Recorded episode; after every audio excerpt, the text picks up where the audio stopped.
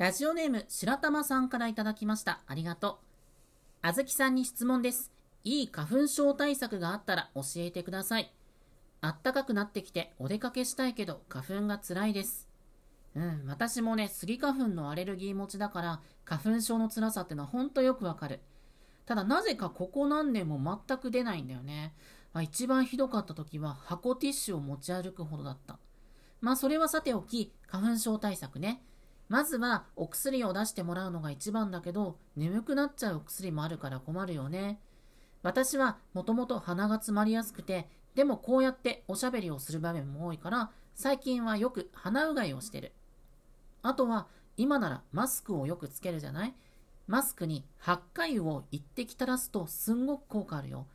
これから暑くなってくるし、爽快感もあっておすすめです。シップ日色ラジオ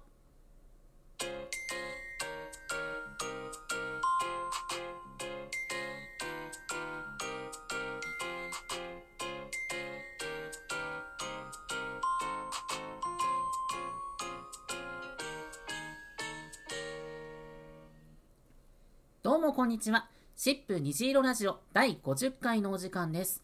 お相手はシップスタッフのあずきです。シップに関する様々な情報やセクシャリティ、ジェンダーに関するお話をリスナーのみんなからのお便りを紹介しながらラジオトークと Spotify を通じて毎月2回お届けしています。というわけで今回のトークテーマはこちら。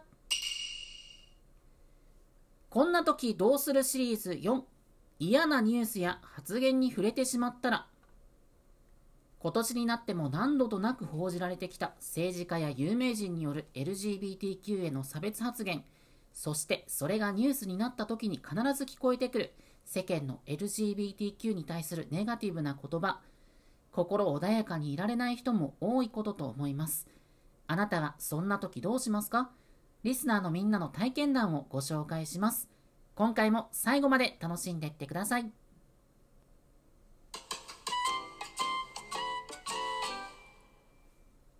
さて、それでは早速お便りを紹介していきましょう。まずはこちら。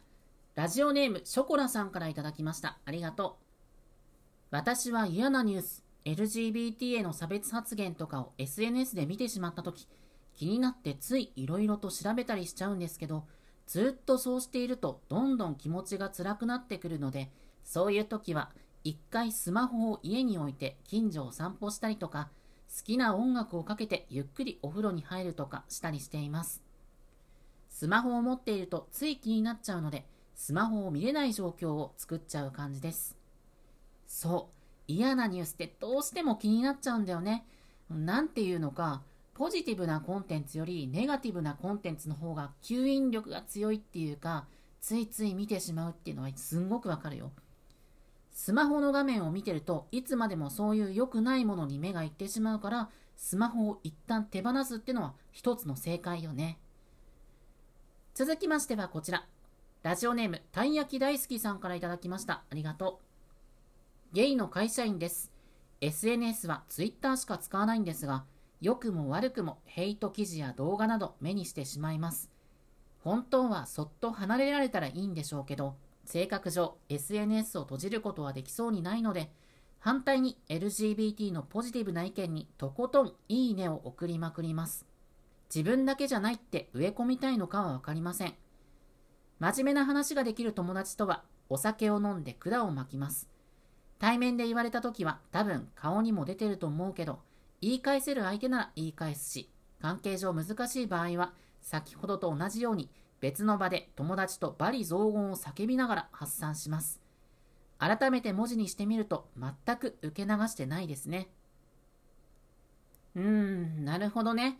悪いこと言う人ばかりじゃない、逆にいいことを言ってくれる人を支持しますよって SNS の中で行動するわけだね。こういうことがあった時、社会の愚痴を言い合えるような思いを共有できる友達がいるとすごく助かるよね。大事なのは困った時のつながりだと思うよ。全く受け流してないって言うけど、受け流さなくていいの。嫌な思いをしたら吐き出そう。とにかく喋ろう。続いてこちらは、ラジオネーム、にゃんさんからいただきました。ありがとう。あずきさんお久しぶりです。ストレートアライのにゃんです。本当に昨今不快な発言を耳にすることが多いですよね。ただ幸いそれ以上に頼もしい活動や発言にも出会います。嫌なニュースや発言にさらされた時の対処法ですが、その1、反対のニュースや発言を見て気分を上書きする。2、深呼吸をしたり、体を動かしたりして気分を変えて心を守る。3、寝る前の虹色ラジオ数回分を聞くのもおすすめです。あずきさんの声聞くと元気出るからね。いずれにせよ、悪意のある発言に傷ついたままになってやるのは、奴らの思うツボだから、えいっと振り捨ててやろうね。どんなことでもひどいことを言う人間の声は大きいけれど、実数は少ない。逆に、良識的で好意的な意見は、声は小さくても数が多いものだ、と昔聞いたことがあります。何より、私が悪意の言葉はブーメランになって言った人間を滅ぼすと呪いの言葉をかけてやるから見てて。いつも虹色ラジオを聞いてくれてありがとう。実際に世論調査とか見てると、例えば同性婚の導入に賛成してる人って多いんだよね。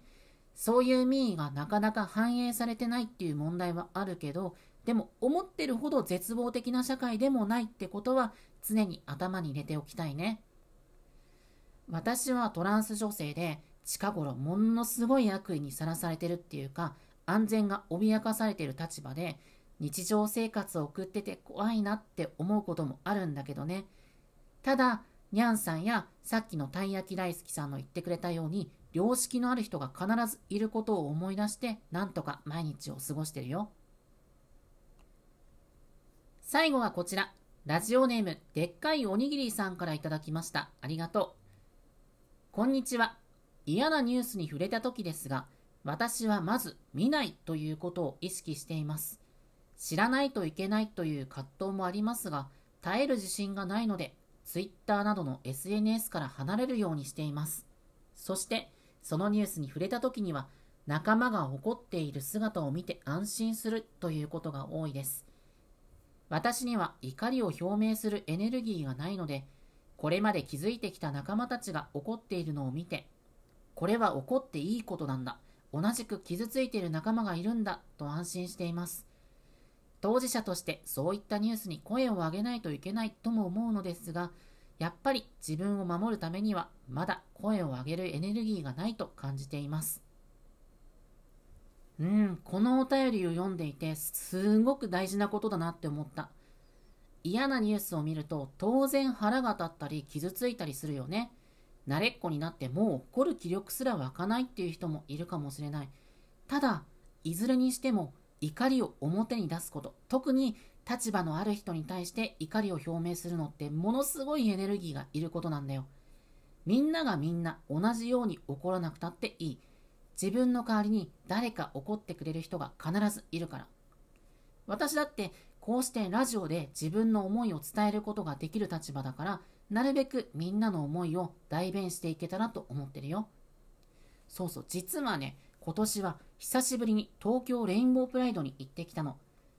代々木公園はものすごい人が多くて、電波もなかなか入らないぐらいで大変だったんだけど、ただ、これだけたくさんの味方がいるんだなって、私にとっては心強さを感じた一日だったかな。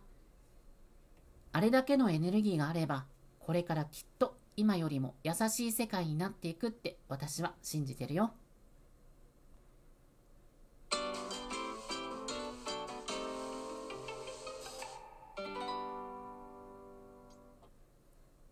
今回はこんな時どうするシリーズ4嫌なニュースや発言に触れてしまったらというテーマでお送りしてきました。いかがでしたか？次回の放送は2023年5月8日月曜日。テーマは、あなたにとっての推しは誰？パート2。前回好評だった推しシリーズの第2弾。憧れのアイドルや芸能人、好きな YouTuber、VTuber、ときめくアニメキャラ、スポーツ選手など、あなたの推しをぜひ聞かせてください。5月3日水曜日まであなたからのお便りを待っています。ラジオトークで聞いてるみんなは再生画面の質問を送るのボタンから、Spotify で聞いてるみんなはトップページにある概要欄のリンクからアクセスしてね。その他にも、シップ虹色ラジオでは特に期限を設けず、リスナーのあなたからのお便りを募集しています。毎回冒頭で紹介するような私、あずきに聞いてみたい簡単な質問や番組の感想、セクシャリティに関わるお悩み相談、何でも構いません。番組内で読めるものはなるべく読んでいくので、読まれたくないお便りには読まないでって書いておいてね。というわけで、シップ虹色ラジオ第50回の配信はここまで。最後まで聞いてくれてありがとう。次回の放送をお楽しみに。必ずまた会いましょう。それまで絶対生きようね。お相手はシップスタッフのあずきでした。バイバイ。